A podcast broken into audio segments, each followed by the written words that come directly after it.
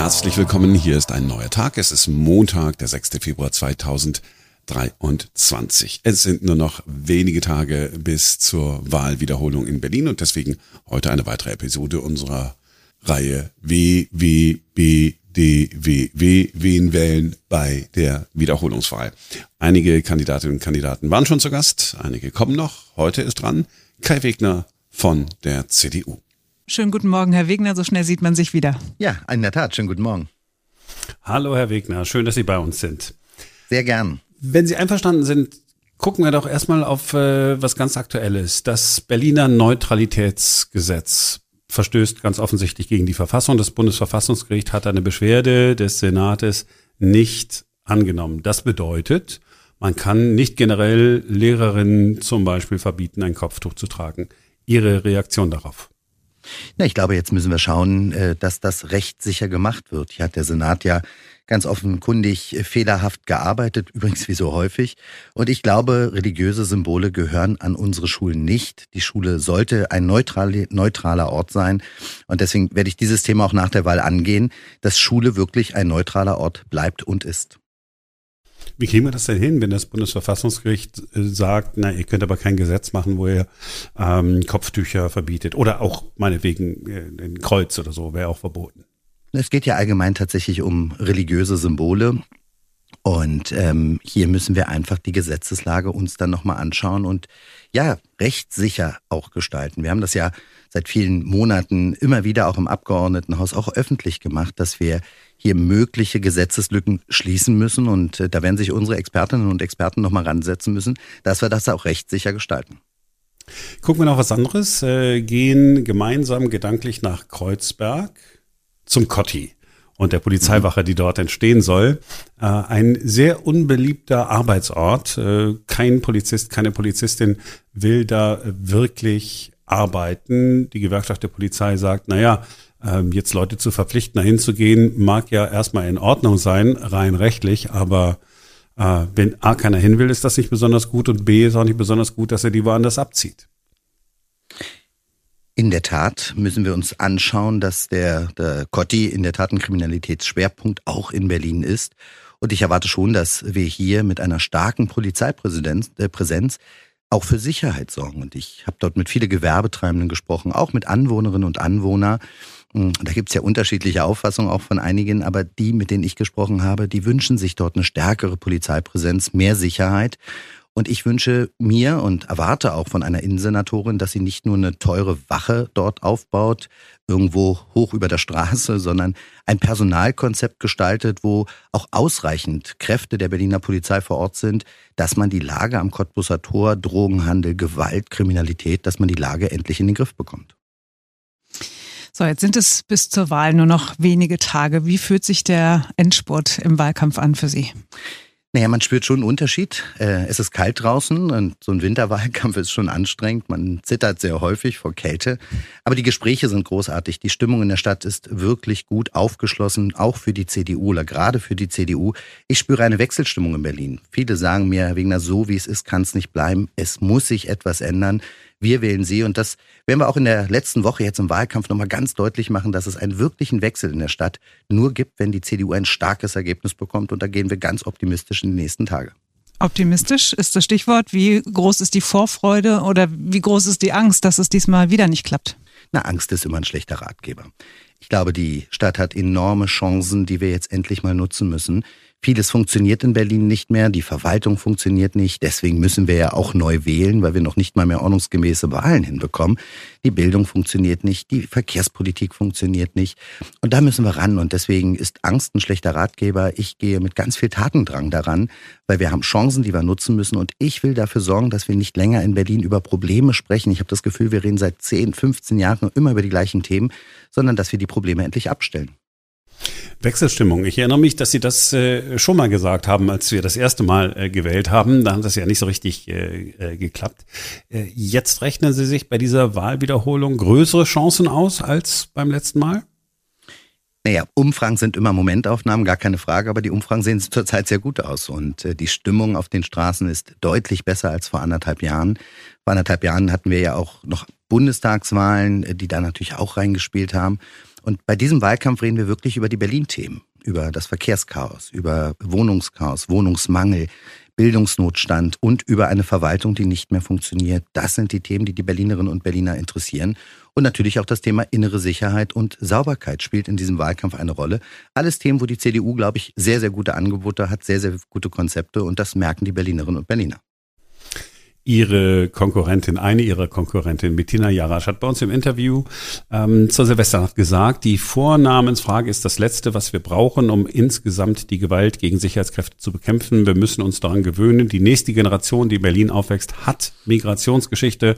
100.000 Berliner mit Migrationshintergrund haben an Silvester hier auch friedlich gefeiert. Und sie hat auch sie äh, kritisiert und hat gesagt, naja, sie haben diese Namensdebatte, diese Vornamensdebatte mit äh, angezettelt. Ähm, ist das die richtige Wahlkampftaktik oder ist es vielleicht sogar nur Wahlkampftaktik? Ich bin nicht mehr bereit, länger Probleme äh, auszusitzen oder totzuschweigen, weil sie unangenehm sind. Wir müssen die Probleme offen ansprechen. Und Berlin hat nicht nur in der Silvesternacht ein Gewaltproblem. Wir haben ein Gewaltproblem in unserer Stadt von rechts, auch von links und ja, auch von Jugendlichen mit Migrationshintergrund. Und als wir nach der Silvesternacht nach den Täterkreisen gefragt haben, hat sowohl die regierende Bürgermeisterin als auch die Innensenatorin das verschweigen wollen.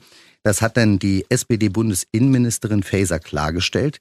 Sie hat gesagt, woher die Täterkreise kommen. Und jetzt müssen wir mit Präventionsmaßnahmen dafür sorgen, dass wir diese Jugendlichen gewinnen. Gewinnen für unsere Stadt, gewinnen für unseren Rechtsstaat und ja, wir müssen dafür sorgen, dass sie wieder Respekt haben. Respekt vor den Institutionen, aber auch vor der Berliner Polizei.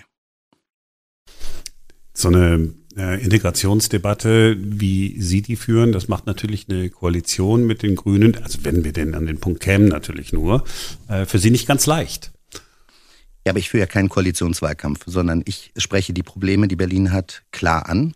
Klartextwahlkampf bezeichnen wir das und äh, ich glaube, das ist doch notwendig, weil gerade in dem Bereich auch haben viele Berlinerinnen und Berliner das Gefühl, man spricht nicht mehr über die eigentlichen Probleme. Man spricht nicht mehr, dass Jugendliche, die hier geboren sind, die auch einen deutschen Pass haben, trotzdem Migrationshintergrund haben, dass die sich nicht dazugehörig fühlen. Und ich will diese Jugendlichen nicht verlieren. Ich will nicht, dass sie noch weiter auf die schiefe Bahn kommen. Ich will nicht, dass sie irgendwann mal in den Gefängnissen dieser Stadt landen, sondern ich will, dass wir Vorbilder geben, äh, Vorbilder liefern, auch an die Schulen, in die Jugendfreizeiteinrichtungen, wo wir die jungen Männer erreichen, dass wir diese Jugendlichen für unsere Stadt, für unseren Zusammenhalt, für unsere Gesellschaftsordnung gewinnen.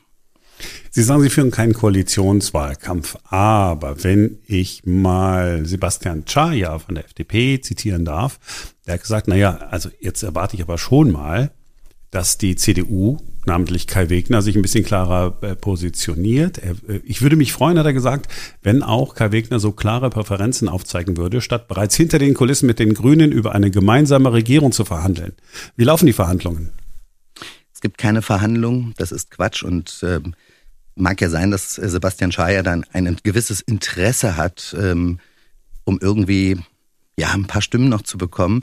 Ich kann nur sagen, ich mache keinen Koalitionswahlkampf. Ich so, möchte für einen Wechsel in unserer Stadt sorgen. Diesen Wechsel wird es nur mit einem ganz klaren Auftrag für die CDU geben zur Bildung einer neuen Regierung. Und deswegen muss die CDU stark werden. Und bevor Sie nochmal fragen, ich will das gerne sagen. Die letzten Tage und Wochen, die Äußerungen von Frau Jarasch, gerade im Hinblick auf Verkehrspolitik, im Hinblick auf das Thema Auto, Tempo 30 flächendeckend, Halbierung der Parkplätze, deutliche Verteuerung von Parkplätzen, ähm, Autos raus aus der Innenstadt. All das ist mit mir nicht zu machen. Und die Äußerungen der Grünen in den letzten Tagen und Wochen, da kann ich mir kaum vorstellen, wie wir gemeinsam eine Regierung bilden wollen. Okay, also war eigentlich schon mal äh, eine Absage an die Grünen, oder? Ja, ich finde das immer schwierig mit Ausschließeritis, muss ich sagen. Aber ich äh, sehe keine Gemeinsamkeiten derzeit in der Verkehrspolitik mit den Grünen. Hier müssen die Grünen wirklich zurückrudern von allem, was Frau Jarasch in den letzten Tagen gesagt hat. Sie spaltet die Stadt äh, wie keine andere zurzeit, gerade im Bereich der Verkehrspolitik, und ist mit mir nicht zu machen. Ich werde nicht zulassen, dass das Auto im wahrsten Sinne des Wortes verboten wird. Das Auto gehört für mich zu einem mobilen Berlin, genau wie Fußgänger, Nutzer der Öffis und auch die Fahrradfahrer, gar keine Frage, aber eben auch das Auto da scheint mir Frau Jarasch noch ein bisschen Nachholbedarf zurzeit zu haben. Was sagen Sie denjenigen, die Berlin möglichst schnell klimaneutral machen wollen, wo sie doch sich so stark für die Autofahrer und Autofahrerinnen einsetzen? Kann das mit der CDU und der autofreundlichen Politik überhaupt gehen mit äh, einer schnellen Klimaneutralität? Ja, wissen Sie, ich glaube, das Thema Klimaschutz ist in der Tat ein wichtiges. Und äh, wenn ich mir anschaue, wo Berlin da nach sechs Jahren Verantwortung für Umwelt äh, im Vergleich zu anderen Bundesländern dasteht, die Grünen haben seit sechs Jahren hier die Verantwortung, dann ist Berlin in fast allen Bereichen Schlusslicht. Schlusslicht bei den erneuerbaren Energien. Wir haben so viele Möglichkeiten, wo wir Photovoltaikanlagen auf die Dächer raufpacken könnten. Und nichts, aber auch gar nichts ist in den sechs Jahren passiert. Und hier müssen wir ran. Das Thema Klimaschutz ist wichtig. Wir haben Verträge. Bis 2045 müssen wir das erreichen, auch in Berlin. Und daran müssen wir jetzt arbeiten. Aber wir müssen es so machen, dass die Versorgungssicherheit gewährleistet ist und auch die Bezahlbarkeit für die Berlinerinnen und Berliner. Das ist mir wichtig. Hier haben die Grünen wirklich nicht viel geleistet in sechs Jahren. Ich will das wirklich angehen, das Thema. Sie haben äh, gerade gesagt, dass Sie Klartext mögen und Klartext sprechen. Sie werben ja auch im Wahlkampf damit mit dem Slogan spricht berlinerisch und fließend Klartext. Ich habe mich gefragt, wie klingt es, wenn Kai Wegner Berlinert? Ich glaube ganz gut. okay. Ähm, wir haben schon über den Wahlkampf gesprochen. Wie alle anderen Kandidaten bekommen Sie von uns jetzt auch genau 60 Sekunden Zeit für Ihren ganz persönlichen Wahlkampfspot. Und die Zeit läuft ab jetzt. Ja, liebe Berlinerinnen und Berliner, in wenigen Tagen sind Sie äh, am Zug. Sie haben die Wahl, eine neue Regierung zu wählen.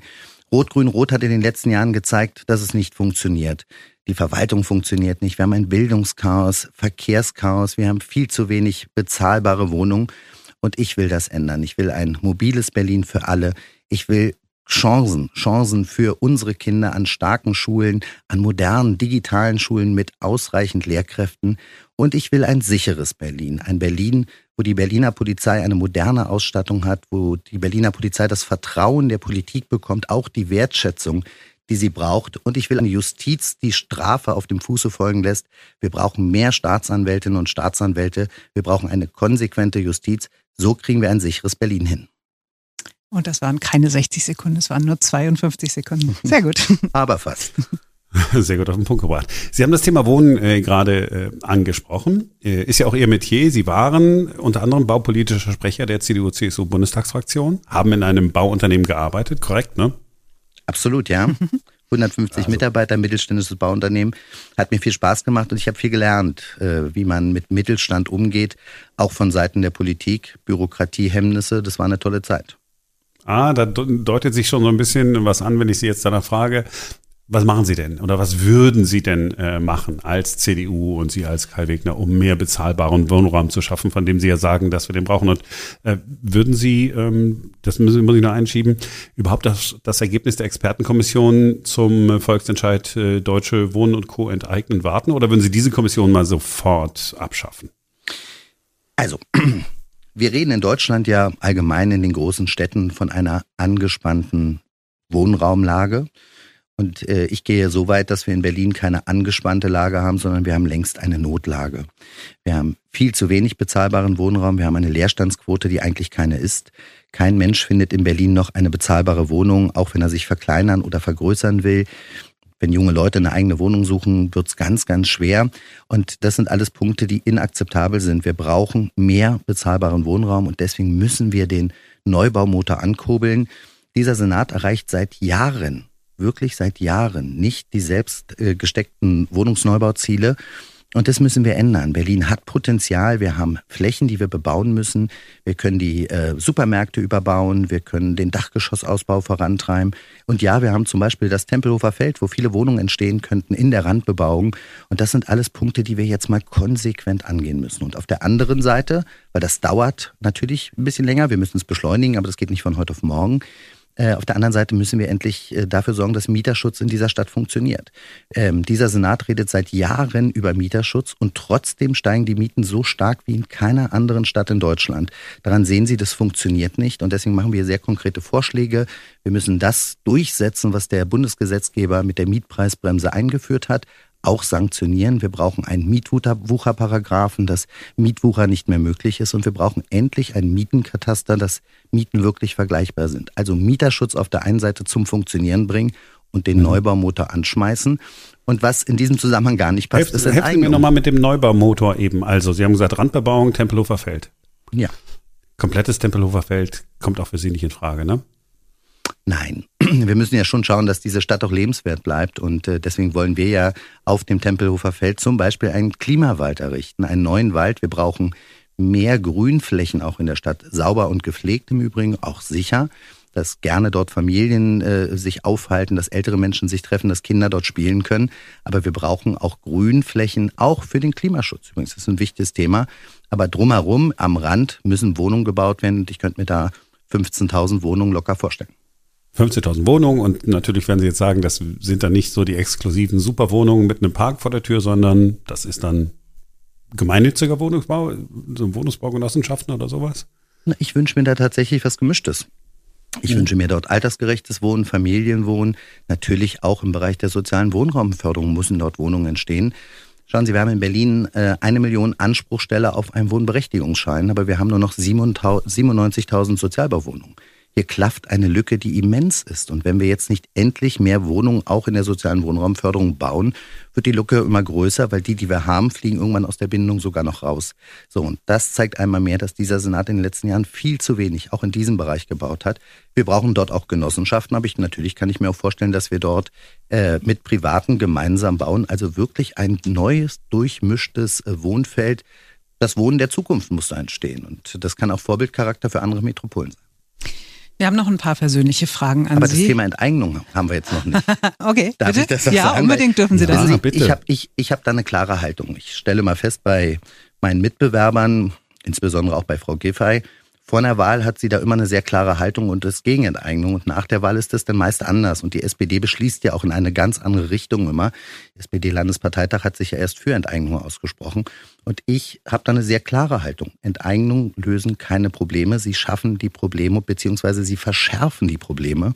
Und deswegen wird es mit mir ein ganz klares Nein zum Thema Enteignung geben wahnsinnig teuer, schafft keine einzige neue Wohnung, senkt auch keine Miete und schadet dem Wirtschaftsstandort Berlin. Und deswegen muss das Thema Enteignung vom Tisch.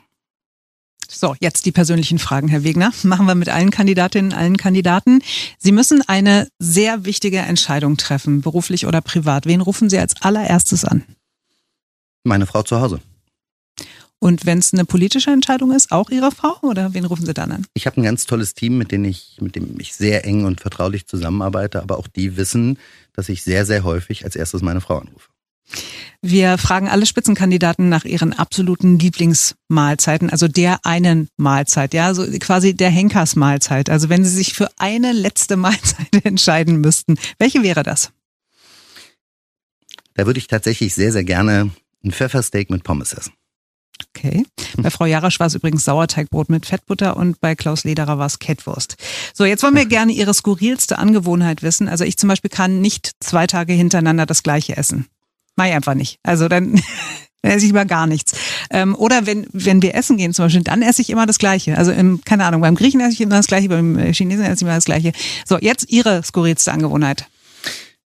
Ja, das ist tatsächlich schwierig, aber vielleicht ist es skurril. Ich trinke jeden Morgen meinen ersten Cappuccino tatsächlich noch im Bett. Also ich hol immer, mach den Cappuccino meistens allein äh, und hol dann zwei Cappuccino-Tassen und den ersten Cappuccino trinken wir zusammen im Bett und dann geht der Tag so richtig los. Also Sie liefern Ihrer Frau den Kaffee ans Bett, verstehe ich. Sehr häufig. Ich will nicht sagen immer, weil manchmal macht sie es auch. Aber gerade am Wochenende und wenn Zeit da ist, in Wahlkampfzeit ein bisschen schwieriger, aber dann mache ich das schon, aber sie auch. Mhm. Wir haben Sie das letzte Mal, als Sie da waren, nach Ihren Lieblingssongs gefragt und haben Sie gesagt, Brian Adams, Summer of 69 und die Beastie Boys mit You Gotta Fight for Your Right to Party. äh, jetzt müssen Sie sich entscheiden, kann auch ein ganz anderer Song sein. Also wenn wir bei der Henkersmahlzeit bleiben, was wäre denn der Henkerssong, der absolute Lieblingssong, der Lebenssong? Ja, da bleibe ich bei Brian Adams, Summer of 69. Mhm. So, und zum Abschluss bekommen Sie von uns jetzt noch das Leib- und Magenthema Ihrer Konkurrenz. Ähm, wir gehen da so vor, dass wir uns mit den äh, Spitzenkandidaten ein Thema angucken, was im Wahlkampf nicht die entscheidende Rolle bei ihnen spielt. Und bei ihnen ist das, finden wir, das Thema Kultur. Okay. Mhm, ich, ich, wusste, dass Sie sagen, okay, wieso denn nicht? ja, weil ich. Ich habe doch gerade erst eine Pressemitteilung verschicken lassen. naja. Daran steht, wen Sie sich als neuen Kultursenator wünschen, sollte die CDU die Wahlsiegerin äh, sein. Mhm. Na wissen Sie, ich glaube, wir haben ja einige Punkte in der Stadt, die durchaus gut funktionieren. Und ich glaube, wenn ich mir die Kultur anschaue, die Wissenschaft anschaue, auch die, die, den Gesundheitswirtschaftsstandort, dann sind das ja äh, Dinge in Berlin, wo wirklich Menschen hinschauen und sagen, Wahnsinn, toll. Ich glaube, da ist überall Luft nach oben. Aber gerade bei der Kultur, glaube ich, brauchen wir neuen Schwung. Wir brauchen eine neue Kraft. Ähm, Kultur. Berlin ist äh, Deutschlands Kulturhauptstadt. Übrigens zu Recht, wenn ich an die ganzen Bühnen, die Museen, die Kreativwirtschaft, die Kulturwirtschaft denke, so viele kreative Orte. Und ähm, das wird zurzeit verwaltet und ich wünsche mir hier neuen Schwung. Und ich habe jemanden gefunden, der für dieses Ressort auch zur Verfügung steht, mit Joe Cialo, einen echten ja, Manager-Typen, der weiß, wovon er spricht, der Kultur- und Kreativwirtschaft versöhnen will. Und ich glaube, das ist einfach ein Punkt, wo Berlin noch stärker werden kann, noch mehr leuchten kann. Und das will ich machen. Und deswegen ist Kultur schon für mich sehr, sehr wichtig, weil das gehört ja auch zu Berlin. Die ganzen kreativen Orte, die wir so haben in dieser Stadt, wenn ich an den Holzmarkt denke, die alte Münze, vieles, vieles mehr. Das sind großartige kreative Orte und die braucht Berlin auch, damit Berlin so ist, wie sie ist. Das ist, äh, ich würde sagen, das ist die DNA Berlins, gerade diese kreativen Orte.